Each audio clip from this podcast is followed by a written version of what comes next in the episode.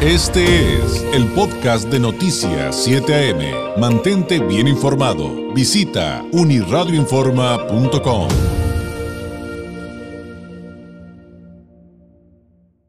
Me da mucho gusto tener la oportunidad de platicar con la senadora y secretaria general de Morena, Citlali Hernández. Nos acompaña a través de la vía telefónica.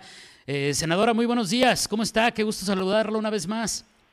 Hola, buen día. Al contrario, con el gusto de saludarte a ti al auditorio gran cantidad de temas que compartir con, la ciudadanía, con los baja californianos, senadora, también con los mexicanos que nos escuchan y nos ven en el sur de California. Eh, vamos por partes. El primero, eh, pues... Eh, creo que fue muy importante la resolución del Tribunal Electoral del Poder Judicial de la Federación de, de aprobar la ampliación de, del periodo de la dirigencia de Morena hasta el 2024, con usted como secretaria y Mario Delgado en la dirigencia.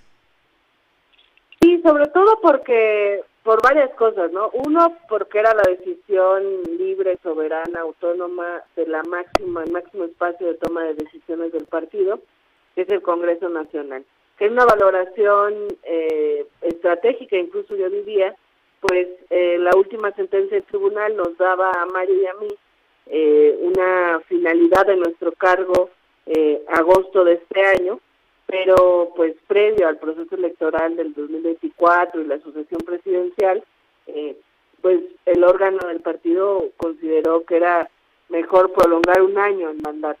Eh, eh, es acertado porque si no iniciaríamos un proceso interno de cambio de dirigencia y por más ordenado que sea, cualquier cambio o cualquier lucha interna por decidir quién dirige, pues se vuelve complejo. Entonces le da estabilidad al partido y también, por otro lado, pues eh, celebramos pues que el tribunal no se haya metido eh, a violar nuestra autonomía en las decisiones del partido, que es nuestro derecho, entonces, bueno, es una, es una buena noticia.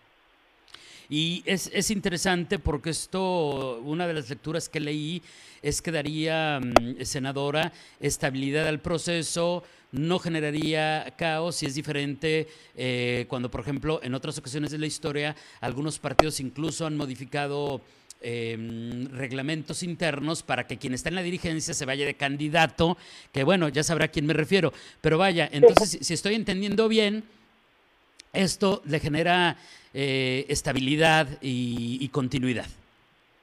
Sí, esto le da pues certeza al, a los procesos internos de Morena, le da estabilidad al partido y nos permite transitar todo lo que se tiene que resolver rumbo al 24, nuestro candidato, candidata a la presidencia, eh, las gubernaturas, las senadurías, y todo lo que implica prepararnos para el 24, pues con esta decisión no porque Mario y yo nos creamos mucho, pero bueno, eh, traemos una inercia de fortalecimiento del partido y en ese sentido, bueno, no nos no nos dedicamos a la vida interna en este momento y ya después del 24, pues, pues sin duda cambiará la dirigencia.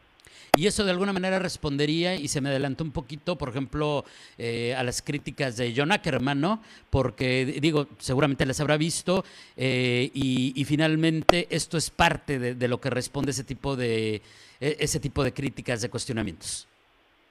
Sí, pues eh, yo lo he dicho varias veces, respeto las posturas de John, es un militante, un simpatizante de Morena, me parece que tiene que eh, tener también la cordura para entender que no se trata de Mario o de mí, sino de lo que necesita el partido en términos de que no podemos iniciar o no podíamos iniciar una un cambio de dirigencias eh, y bueno, pues ya la el Tribunal Electoral lo definió, ya no hay vuelta atrás en ello, entonces bueno, pues más bien invitarle a que sigamos trabajando por la transformación del país.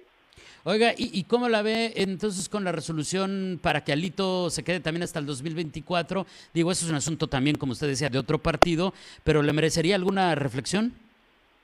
Pues mira, yo creo que el PRI está en crisis, ¿no? Eh, hay quienes han querido igualar el caso de Alito y el nuestro, por supuesto que no. Nosotros formamos parte de un proyecto de nación en el que el presidente de la República es la cabeza.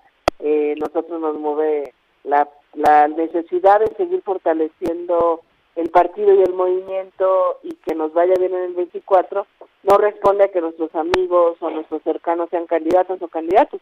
Responde a que necesitamos eh, seguir manteniendo una mayoría legislativa, seguir dándole, eh, darle continuidad al proyecto de transformación. Y lo de Alito, pues más bien es una cosa, eh, pues ya muy del PRI, que tendrán ellos que decidir, pero pues el PRI está en su peor momento, está en crisis, está por perder eh, uno o dos de sus bastiones más importantes en Coahuila y en el Estado de México. Eh, ha sido acusado por sus propios compañeros de dar candidaturas a sus cuates, a sus amigos, eh, de pedir favores para, para darlas. Entonces, eh, creo que, y además llegó, por lo que se conoce públicamente, pues llegó a la dirigencia del partido y ahí están los audios que ha difundido Laida Sansores, pues como haciendo ahí varias triquiñuelas con la autoridad electoral, eh, pues es la vida interna de otro partido.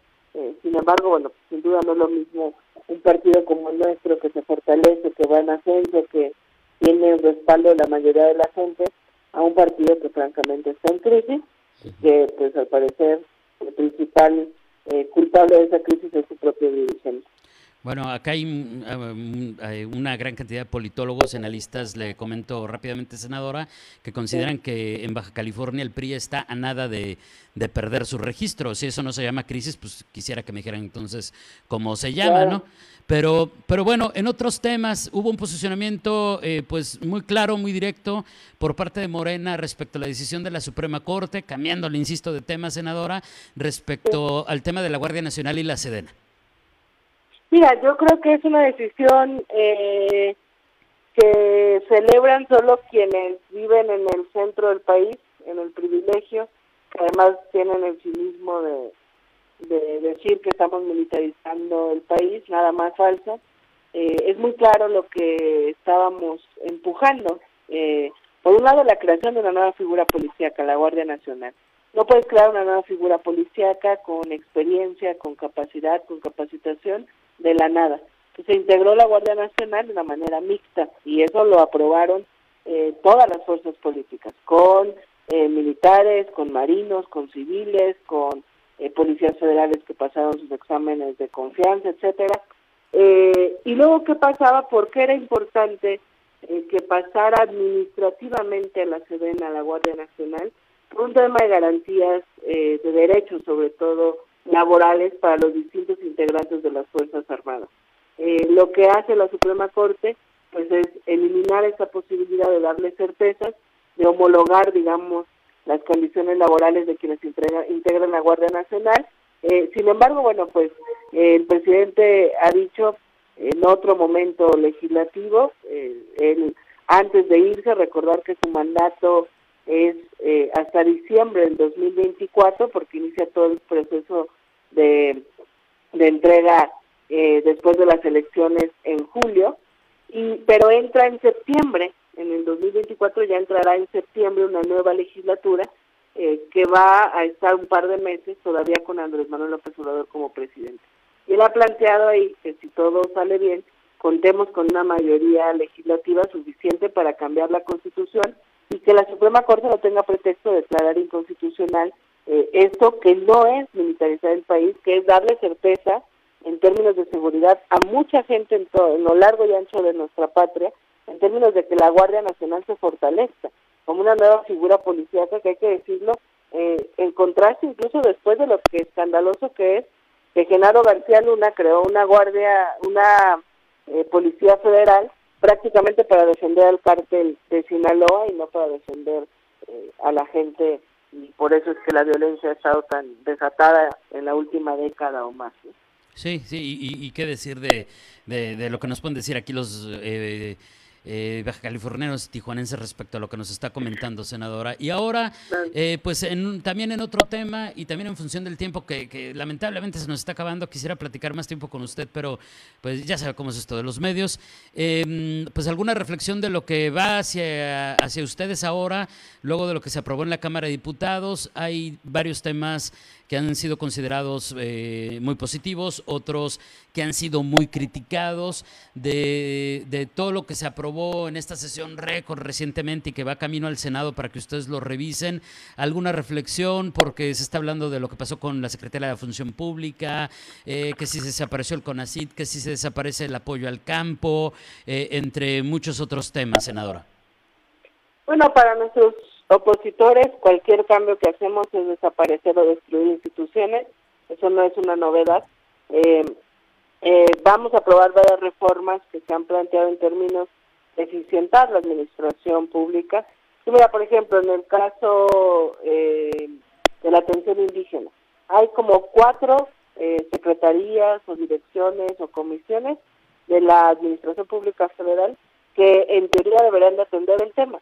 De repente no hay coordinación entre ellas, cada una tiene su presupuesto, y yo diría que tanto ha funcionado tener cuatro espacios eh, en términos de atención a, las personas indígenas, eh, pues en el avance de los derechos. Lo que se está haciendo es más bien funcionar sin que no se pierda, eh, digamos, sin, sin perder ningún puesto de confianza ni despedir a nadie, sino más bien unificar en una sola secretaría eh, pues las funciones que están repartidas entre varias.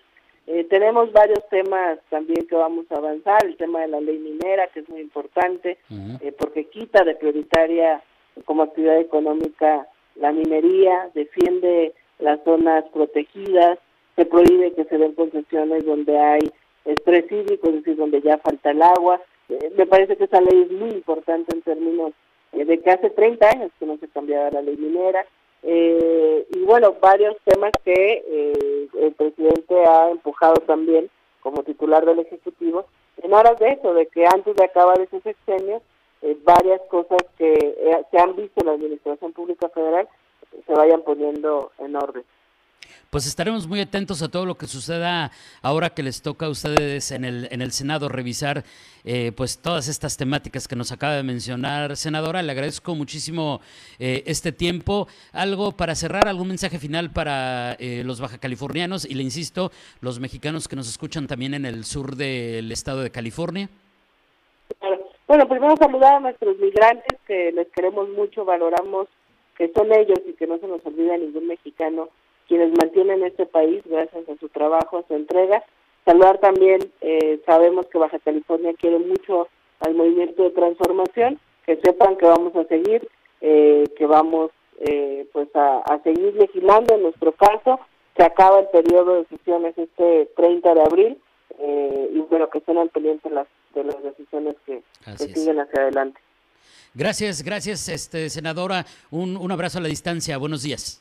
Gracias, igualmente, buen día. Es Citlali Hernández, es senadora y secretaria general de Morena. Este fue el podcast de Noticias 7am. Mantente bien informado. Visita unirradioinforma.com.